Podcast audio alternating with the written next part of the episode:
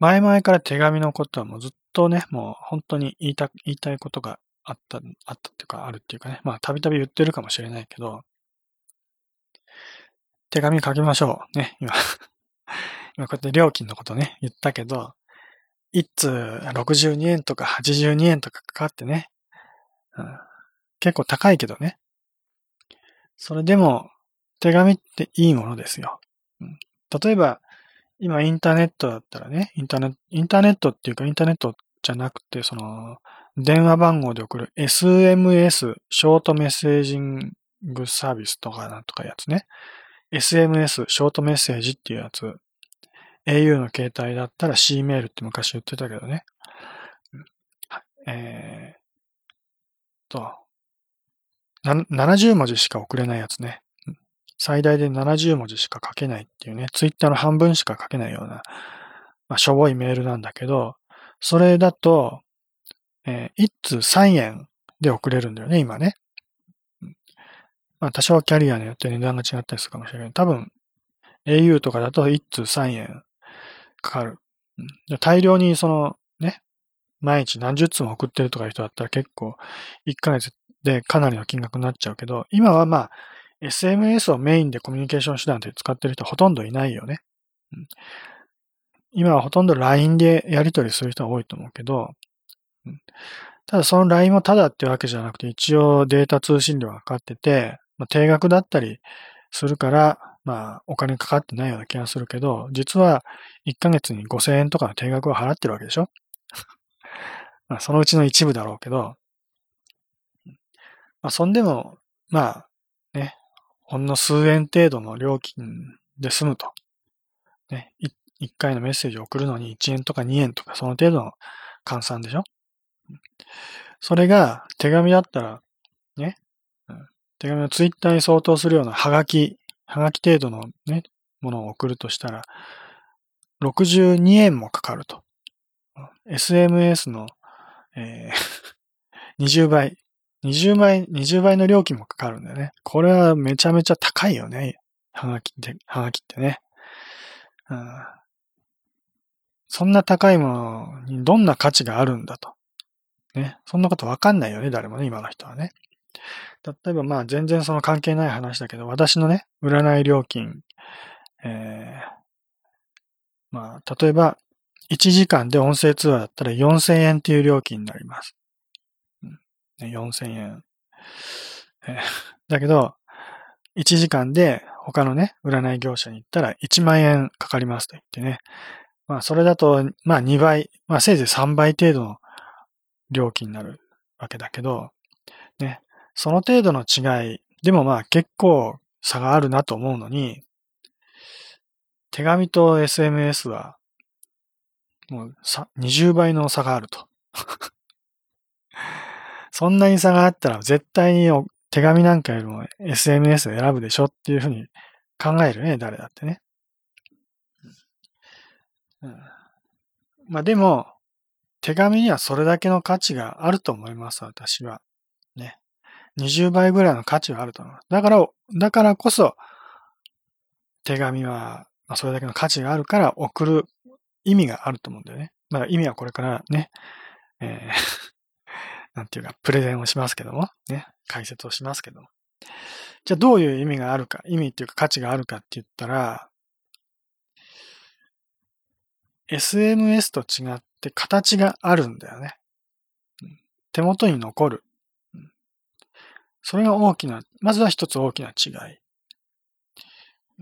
タロット占い師的な考え方を言うんであれば、ね。SMS は形がないので、えー、こんな感じ。ね。エイスオブソード、ソードのね、カードを出しましたが、えー、SMS で送るメッセージはソードだとしましょう。ね、剣。タロというところの剣。だけど、えー、手紙の場合は形があるので、これです。ペンタクルスのエース。ペンタクルスっていうシンボルで表されます。そういう違いがあるっていうことです。タロットで言うと、剣とペンタクルスの違い。まあ、剣でなくてもカップでもね、えー、棒でもいいんだけど、少なくとも、はがきやね、封書のね、郵便で送る手紙っていうのはペンタクルス。うん、ね、カードの種類が違うだけじゃないかっていうふうに、ね、まあそれじゃあ意味はよよくわかんないっていう人もいるかもしれないけど、うん、手に取ることができるっていうことは残るっていうことだよね。うん、例えば、もっと極端なことを言うと、えー、石碑やなんかにね、刻まれた文字あるよね。例えば、多分何千年も前に書かれたようなね、石碑、ロゼッタストーンとかね、そういう昔の遺跡やなんかのね、うん、文字とか絵とかあるけどね、うん。そういったものはもう石という物質に刻まれてるから残ってるわけだよね。だけど実際その当時に、えー、人間同士の間でね、人々の間で交わされていた言葉は直接今の私たちが聞くことはできないよね。仮にその当時 SMS みたいなものがあってね、携帯持ってやり取りしてる人がたくさんいたとしても、その記録は一切残ってないわけ。残ると、残ってるものはただ石に刻まれたものだけ。あるいは、まあ日本とか中国とかで言うんだったら、書簡、書簡って言うんだったっけ？木簡か。木簡とかね、紙に書かれた書物とか。そういうものであれば、1000年とか、まあ2000年ぐらい前のものは残ってたりするんじゃないの？ね、木木に墨で書かれた程度のものだけどね。紙に書かれたものだって何百年も前のものが残っていたりするよね。だからそういう紙に書くとか木に書くとか石に刻むっていうことが、要は物にして残す、記録するという意味でね、それはペンタクルスに属する記録なわけ。手紙とかハガキとかも同じ。ね。実際にそういう紙という物質に、えー、記録されたものだからね。それがペンタクルス。で、実際に交わされている言葉やなんか、剣とかね、えー、カップとか、そういったもので例えられるもので、形には残らないわけ。人々の心の中には残るかもしれないけどね。心の中に刻まれたところで、まあね、何百年とた、まあ何十年経った後には誰のね、えー、心の中にも残っていないと、うん。記録には一切残らない。ね、誰が何を言ったかなんてことはわからない。今やりとりされてるね、インターネット上でやりとりされてる無数の言葉、ね、SMS も含め LINE もそう、ね、スカイプもそう、えー、メールもそう、E メールもそうだよね、全部ね。インターネット上でやり取りされてる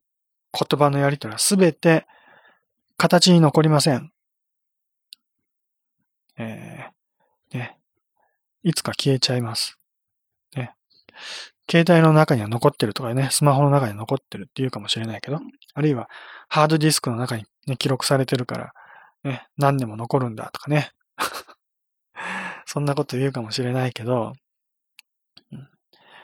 えー、でもの、そんなものは残るわけないんです。ね。今はハードディスクじゃなくて、SSD とかね、SD カードみたいなものだとか、その、フラッシュメモリーみたいなものに記録されてるから、数年経つと自動的にね、蒸発するように消えちゃうんだよね。ハードディスクでも、そのハード自体が必ず壊れるからね。壊れたらもう、その、データ読み出せなくなっちゃうわけ。うん、えー、そういう記録媒体で今、かなり確実に残せるものって言ったら、今ほとんどないんだよね。カセットテープで昔ね、データを記録したりしてたけど、そのカセットテープだって劣化するから、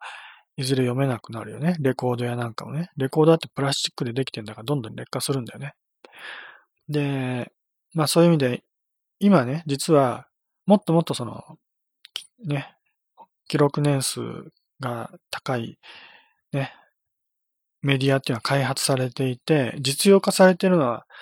M ディスクっていうものがあってね、これ割と長期間持つらしくて、数百年、あるいは千年単位で持つっていうふうに言われてる記録メディアです。で、これ M ディスクは実は今普通に普及普及している DVD プレイヤーとか、ブルーレイプレイヤーとかでもレコ、プレイヤーっていうかレコーダーか。レコーダーじゃないね。ドライブか。DVD ドライブみたいなやつ、マル、ね、マルチディスクプレイヤー、マルチディスクドライブみたいな、そういうものの中の多分ほとんどで記録が可能です。ただメディア自体がそんなに普及してないのでね、結構高いしね、10倍ぐらいする値段、値段高いからね。だけど一応 Amazon とか見れば M ディスクも売ってるので、まあ興味があったら調べてください。多分私のパソコンでもその M ディスクは記録できます。だから、どうしても残しておきたいデータとかがあるんだったらね、友達とやり取りしたメールのやり取りの内容とか、写真を残しておきたいとか、ビデオを残しておきたいとか、そういう人は M ディスクを使えば今はね、形にして残すことができる。ね、何千年も前のロゼロゼッタストーンみたいに、ね、石に刻まれた、ね、文章と同じぐらいの価値のあるものを残すことができます。そういうものを活用してもいいんだけどね。まあ、手紙やハガキっていうのは、まあそういうものに近い、ものすごく価値のあるメディア、メディアだよね。っていうふうに言うことができます。メディア、メディアじゃないか。メディアじゃなくてコミュニケーション手段だよね。実際、まだインターネットが普及前、普及する前に、私は、ね、文通をしてたことがあるんだけど、その文通した手紙、今でも残ってるからね。それは今、そのね、文通を溜め込んである箱を開けてみれば、すぐに見ることができるわけ。これすごいでしょ？ね。何十年も前の手紙を今見ようと思ったらね、何、何の特別な機械を使わずとも簡単にパッと見ることができる。ね。昔のガラケーでやり取りしたメールど、今は見れませんっていう多分いると思うけどね。昔のガラケーでやり、やり取りしてたメール、今もう見れないよね。仮にガラケーだけは残ってて、電源入れば動きますっていう人がいたとしても、まずそのガラケー、普通は電池切れてるからね、充電しなきゃいけないし、もしかしたらメモリーもね、飛んでデータも消えてるかもしれないし、まあ、仮に中のね、SD カードみたいなものあって、それを取り出して別の SD カードリーダーとかそういうのにね、差し込んで、パソコンとかで読み出せば読めるっていう可能性もあるよね。だけど、それは、その手のパソコンを用意しなきゃいけないし、データを読み出すためのソフトウェアももしかしたら必要かもしれないしね。メールくらいだったらテキスト形式だから、普通にまあ今のメモ帳とかでも読み読めるかもしれないけど、昔やり取りしたワープロソフトのね、ワード文書とか読みたいって言っても、今のはワープロソフトではそれもう読めない、文字化けしちゃって読めないとかね。そんなことは普通にあるよね。ほんの数、数年前、十数年前の文章ですら今読めないっていう状態になってんだよね。だから、今のこのデジタル化された時代、インターネット化された時代でのコミュニケーションっていうのは、何十年後かにね、同じようにデータを読み出せるか、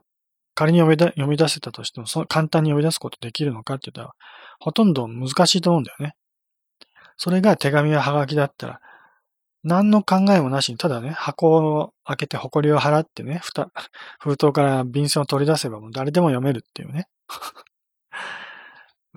そういうのが手紙やハガキの価値。で、恐ろしいのは、そうやって手紙をね、引っ張り出してきて、ね、中の便箋をね、出して、文字を読んだ瞬間にその当時の記憶が全部蘇ってくるわけ。もう恐ろしいよね。その当時のもうね、喜怒哀楽、いろんな感情も全部一緒にして戻ってくるしね。これが昔のパソコンとかに残ってるね、メールとかだったら、ただのね、文字のデータでしかないから、そんなには、こう、いろんなね、ものが蘇ってくるってのはないんだよね、実はね。もちろんその時の記憶はある程度思い出すよ。ね。昔の彼女とのやりとりとかね、そういうのを見てちょっと懐かしいね、思いはするとかね。酸っぱい思いがする。甘酸っぱい思いをね、思い出したとか、そういうこともあるかもしれないけど、手紙とかだともう、本当に恐ろしいぐらいにいろんなことを思い出すわけ。もちろん相手のね、この書いた筆跡、手書きであれば手書きの筆跡のね、ところから感じるも、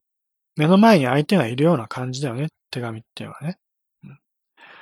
あるいはその便箋の匂い、ね、え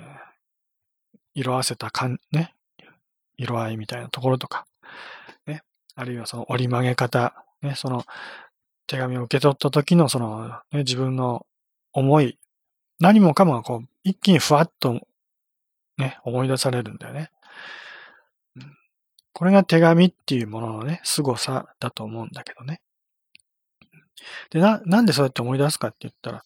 ものだからなんだよね。自分の手を使って、ね、封筒を封開けて、ね、それを、その中から便箋を出してっていうね、指を使うわけでしょ指を使うし、ね、開いて読む文章も、今目の前にある紙に書いてある物質を、えー、物質にこう、蛍光灯とか太陽の光が反射して目の中に入ってくる自然な映像なわけ。でもパソコンとかね、携帯とかスマホとかのね、映像は、そこにある文字っていうのは、そのコンピューターが疑似的に作り出したものであって、相手が書いたものをそのまま読めるわけじゃないんだよね。開業した位置とかも全然違うだろうし、行間とかもね、ソフトウェアによとかね、見るブラウザとかによっても全然違ったり、フォントもね、相手が送った通りのフォントで見れるわけじゃなくて全然違うフォントだったりするしね。で、光の具合も相手はものすごく暗い環境で書いたつもりが、こっちでは逆に反転してね、眩しく、眩しいくらいのね、光の量で映ったりとか。で、コンピューターの画面っていうのは、それ自体が光を発して目に入ってくる映像だから、全然違うわけ。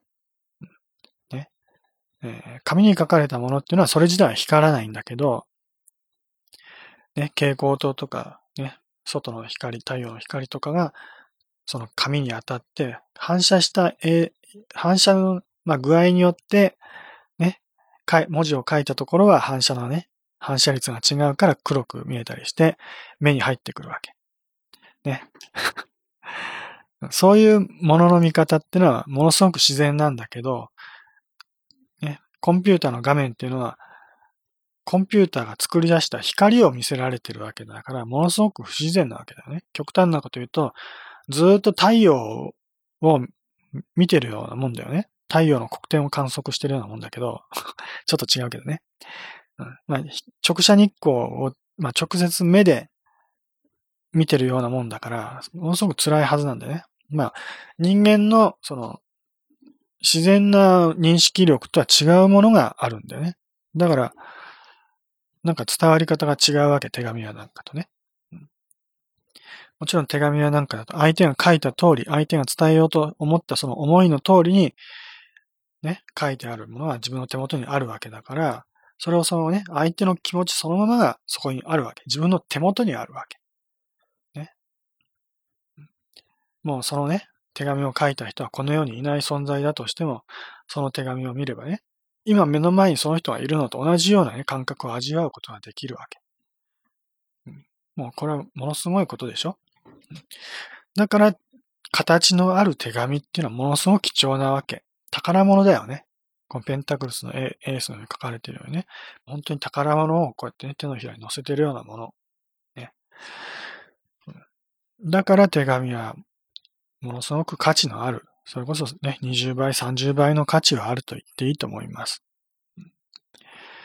ね、だから手紙を書きましょうと。昔ね、えー、なんだっけ。えー、沢尻エリカっていう人だったかな。その人が確か主演で、手紙っていう映画があったと思うんだよね。多分見たことがある人もたくさんいると思うけど、その作、原作の小説の方がもともと有名だったんだよね。手紙っていう小説があって、その作家の名前忘れちゃったけど、ね、えー、まあそれも、まあ知り合いにちょっと紹介されてね、小説も一通り読んで、その後で、まあその友達と一緒にね、手紙っていう映画もね、ビデオで一緒に見たんだけど、うん、まあね、やっぱり手紙っっていうのはいいなと思いますよ。ね。もうそういう映画とか小説の世界ではそういうものは実際ね、ある、存在はしてるけど、今現実の世界ではもうそういう手紙の文化っていうのは全くないから、そういうことで感動する人ってもしかしたらいなくなっちゃってるのかもしれないけどね。でも手紙書いてください。まあ、つい最近でもね、まだ、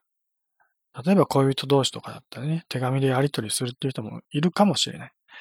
まあ、女の子とかだったらね、うん、なんとなくでこう手紙を書いたりすることももしかしたらあるのかもしれないけどね。逆に男の人はもっともっと手紙なんて書かないかもしれないけどね。でも、書いてください。ね、書きましょう。ねえー、本当に手紙はいいものですよ。ね、本当にちょっとしたね、1行2行の短い手紙でもね、手紙はがきでもね、そうそうやって相手が送ってきたものがあると、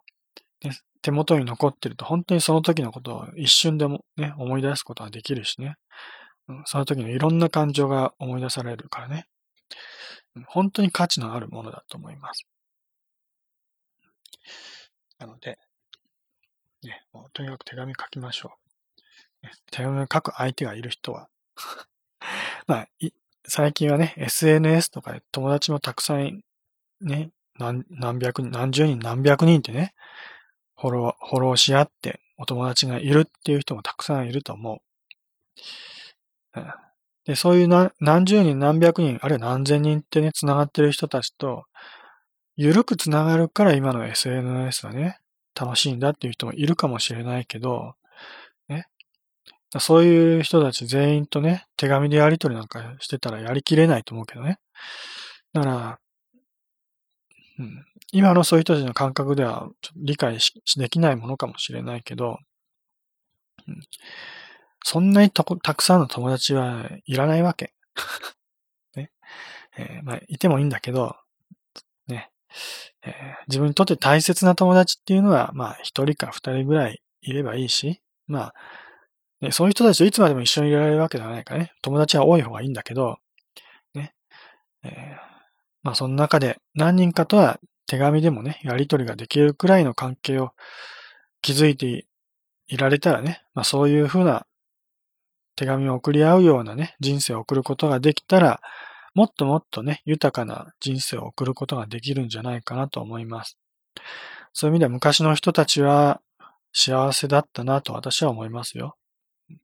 今の人たちが、まあ不幸だとかね、言っちゃうとあれだけどね、